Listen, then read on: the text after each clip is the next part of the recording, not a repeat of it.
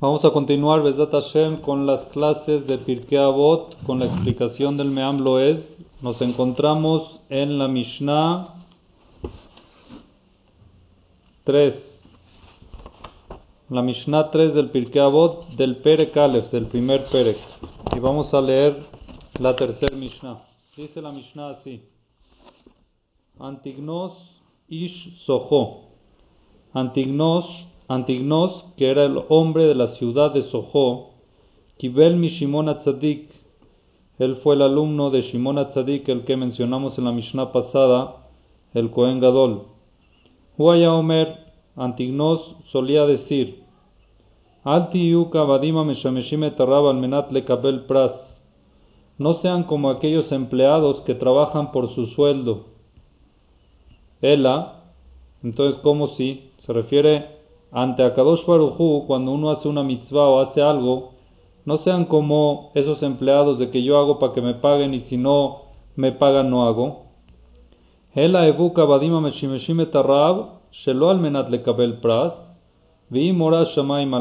Sin ustedes deben ser como esos esclavos que sirven a sus amos sin intención de recibir pago. Y así van a tener respeto. Vi morash shamayim alechem el temor del cielo va a estar sobre ustedes. Esta es la explicación literal de la Mishnah. Y vamos a ver cómo nos explican algunas explicaciones que trae aquí el Meam Loez con respecto a esta Mishnah. Rabenu Akadosh, que es el que organizó las Mishnayot, dice ahorita, nos enseña que Antignosis Soho fue el primero en su generación, fue el primero de la generación de Hachmea Mishnah, de los Hachamim de la Mishnah la Mishnah, en los Jajamim de la Mishnah tuvieron varias, tuvieron varias generaciones y el primero de esa generación fue esta de Antignos Ish Soho. Y era una persona muy importante de la ciudad que se llamaba Soho. Esa era la ciudad, ¿cómo se llamaba? Eh, donde vivía este Jajam que se llamaba Antignos. Él siempre tenía el, dicho este de Shimon Atzadik, de su maestro Shimon Atzadik, que decía. No seamos como los sirvientes que hacen las mitzvot o sirven a Dios con intención de recibir una buena vida, un buen pago. Explica el Meamlo es por qué.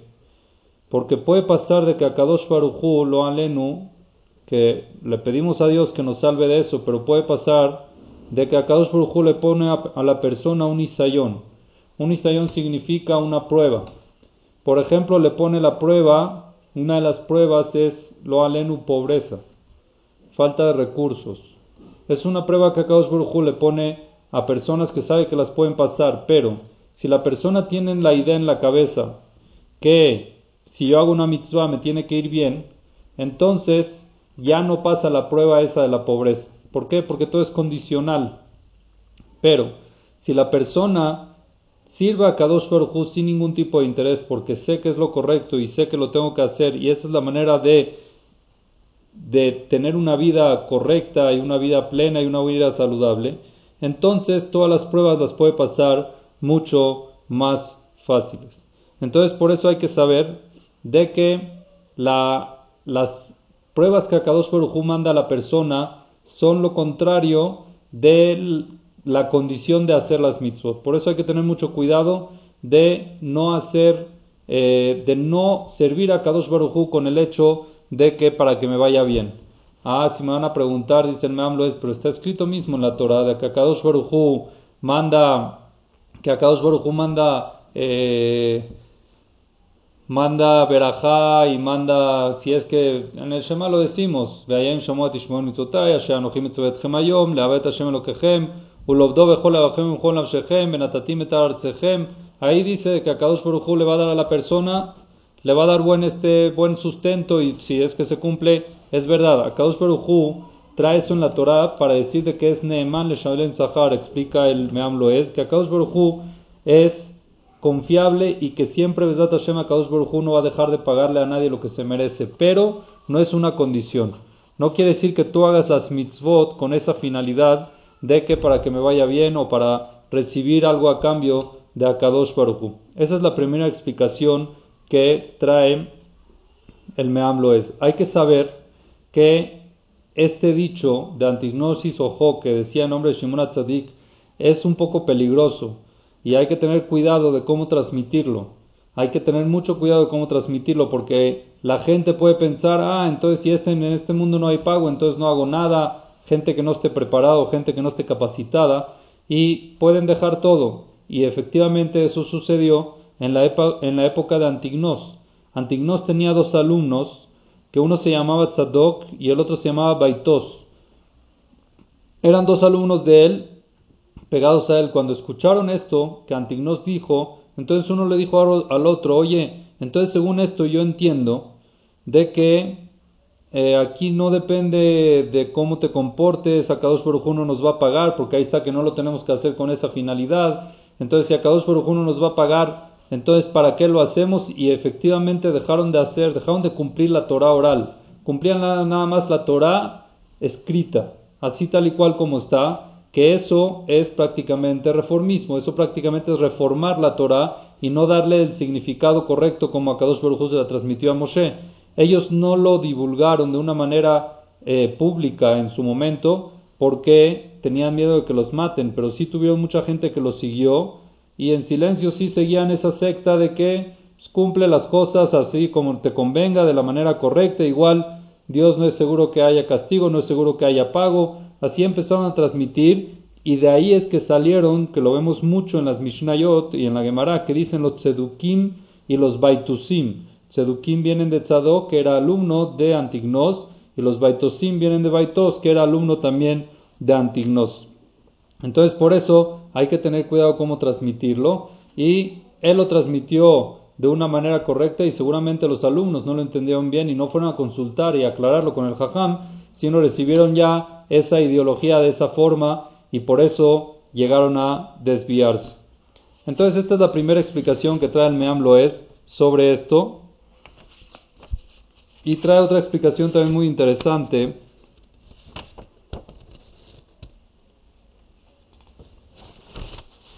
Trae una explicación muy interesante sobre lo que termina. Perdón, perdón. Antes de esto hay otra explicación también muy bonita. Otra explicación que dice que es altiu meshameshim etarrab almenatle kabel pras no seamos como esos empleados que quieren nada más recibir su pago. Trae una explicación muy interesante y dice de que esto se puede explicar al pia yesoda yadua bayadut de una base, un secreto que se sabe en el judaísmo. Sheadam hayab leakir toba que la persona está obligada a ser agradecido, sheosimlo, con cosas buenas que le hacen a él, uleodot al y agradecer por las buenas cosas que hacen con él. Sheen lehamidame gunamik fiatova. No existe una cualidad más fea y más despreciable como la que es fiatova, que es despreciar y no reconocer un favor que alguien hizo y no agradecerlo como está escrito en otras perashiot en varias partes de la Torah. Entonces, con eso nosotros tenemos que agradecerle a Kadosh Baruchu por todo lo que hace con, nosotros. Nosotros no podemos salir y Jehová, dice el Meam es con tanto agradecimiento que le debemos a Kadosh Baruchu.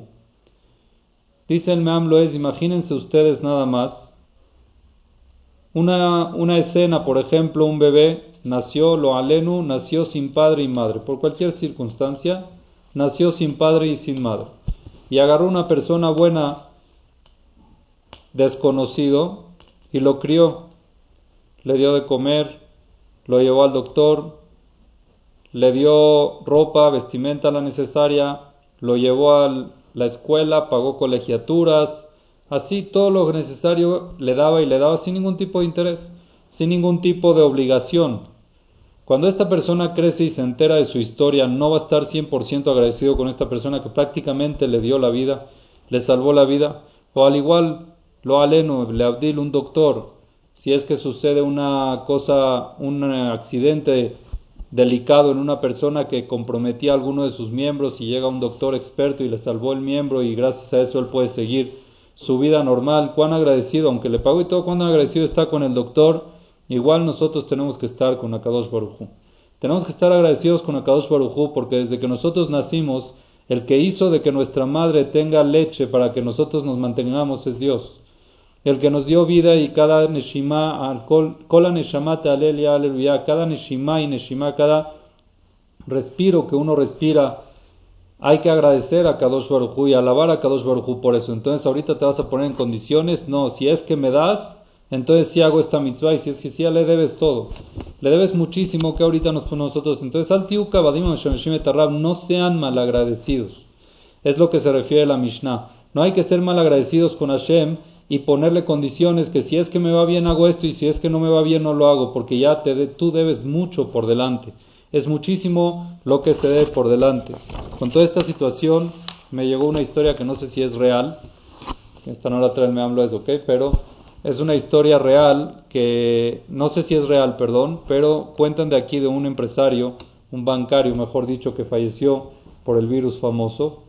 Y bueno, tenía mucho dinero, ¿no? Es obvio, era dueño de bancos. Y su hija escribió un post muy interesante que no me lo acuerdo literal todo de, de memoria, pero el mensaje era, mi papá falleció por este virus, teniendo todo el dinero del mundo y se murió ahogado por no tener algo que es gratis, que es el aire. Y el dinero se quedó en la casa. Así dijo esta, la hija de este empresario. El hecho de que nosotros podamos respirar también es un regalo de Akash Es verdad que el aire es gratis, es verdad, pero el poder, el poder tenerlo, el poder tener ese aire, el poder adquirir el aire, también es un regalo de Akadosh Baruj que tenemos que agradecerle. Y no sirve todo el dinero del mundo. ¿Qué sirve que nos dé dinero y que nos dé esto? Entonces mucha gente piensa, si hago esto, entonces que me dé esto, pero eso no es lo que en verdad te va a dar vida, no es lo que en verdad te va a dar salud, sino nada más las cosas que Akadosh Barujú nos da y nos dio todos los días, nada más por eso ya hay que estar agradecidos y no pensar en hacer las mitzvot, no pensar en hacer las mitzvot con la idea de que, no pensar en hacer las mitzvot con la idea de, de está bien, entonces la hago, pero con la condición de que no, no pensar en eso Bijlal y lo que tenemos que hacer es agradecerle a Kadosh Barujú todo el tiempo. No se oye, perdón perdón, perdón, no pensar, no pensar en, en, en hacer eso, sino en agradecerle a Kadosh Baruj en todo momento y no pensar en condicionar a Kadosh Baruj Eso es Altiu Kabadim Tarab, Shelo al Menat de Kabel Prat. Me quiero desviar, bueno, ni tan desviar, pero que creo que tiene que ver algo con el tema, algo muy bonito que vi hoy en nombre de Rabbi Galcoen, que eh, hace, no, no estoy seguro si fue hace un día o hace dos días, el Yom HaShoah, el día que festejan el conmemoramiento de la Shoah.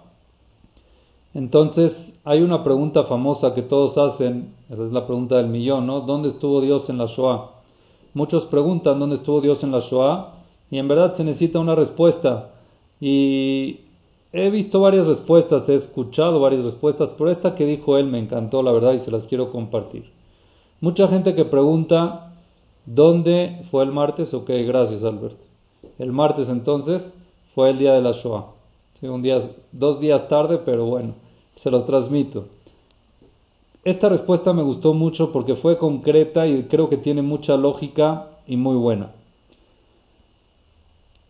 Dijo Rabbi Cohen, no es justo que tú preguntes a alguien o una acción de alguien que no conoces. No es justo. Si tú, por ejemplo, llegas a una casa de una pareja, que la pareja llevan casados 20 años, y tú llegas a la casa y ves de que la esposa no le hace de comer a su esposo, ¿puedes juzgar? No sabes lo que ha pasado 20 años, puede ser que todos los días desde que se casaban hasta el día ese que fuiste, le dio de comer, pero ese día por alguna razón no pudo hacer de comer, entonces no es justo que, que juzgues sin conocer. La gente que pregunta dónde está Dios, dónde estuvo Dios en la Shoah, mi rey, primero tienes que conocer a Dios. ¿Ya lo conoces? ¿Estás 100% seguro que lo conoces? Primero empieza a conocerlo. Y si lo conoces, ¿por qué no preguntaste dónde estaba Dios cuando naciste? ¿Y por qué no preguntaste dónde estaba Dios cuando creciste? ¿Y por qué no preguntaste dónde estaba Dios cuando te presentó a tu esposa? ¿Y por qué no preguntaste dónde estaba Dios cuando te casaste? Si es que haces esas preguntas, quiere decir que no conoces a Kadosh Baruj porque si lo conocieras no hubieras preguntado.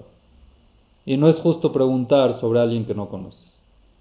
La verdad que me gustó mucho la respuesta y esa es parte de esto también. No empiecen ahorita a negociar dónde estaba entonces, si no estaba, si sí estaba.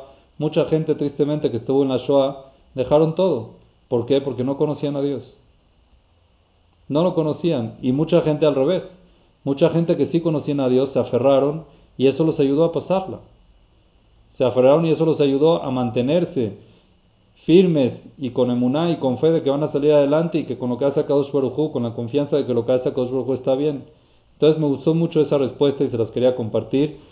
Y después termina diciendo la Mishnah, que así decía él, Vi Morash Shamayim Alechem. Vi Morash Shamayim Alechem quiere decir de que si es que la persona llega a ese nivel, de que hace las mitzvot no para negociar con Dios, no para recibir algo a cambio, recibe un nivel de Irat Shamaim especial.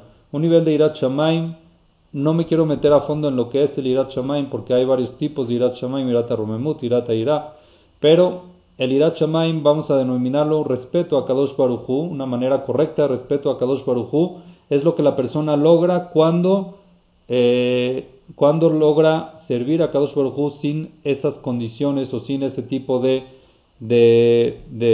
negocio con Akadosh Baruchu. Esa es la primera explicación literal. Otra explicación que muy, muy, bonita la dice aquí el Meamlo es también dice, dice la Mishnah, como decía Antignos, vi morash shamaim alechem, va a ser, va a haber o van a tener el temor de Dios sobre ustedes. ¿Qué significa que va a estar el temor de Dios sobre ustedes? Dice el, el Meamlo es, Shaberiot yechabdu etchem mi penechem kederech shehem. Van a recibir un brillo especial, una radiación especial en el cuerpo. Cuando uno, cuando uno se comporta de esa manera con Akadosh Baruj Akadosh Baruj hace que la gente lo respete. Que tenga algo especial esa misma persona para que todo su alrededor le tenga un respeto especial, así como él tiene el respeto. Vimora Shamaim Alejem. Ese temor que hay, ese respeto que hay hacia el Shamaim, lo va a tener la gente hacia uno mismo también cuando uno cumpla este consejo que dice Antignosis Ojo. Y con esto damos concluido la Mishnah 3 del Pirkei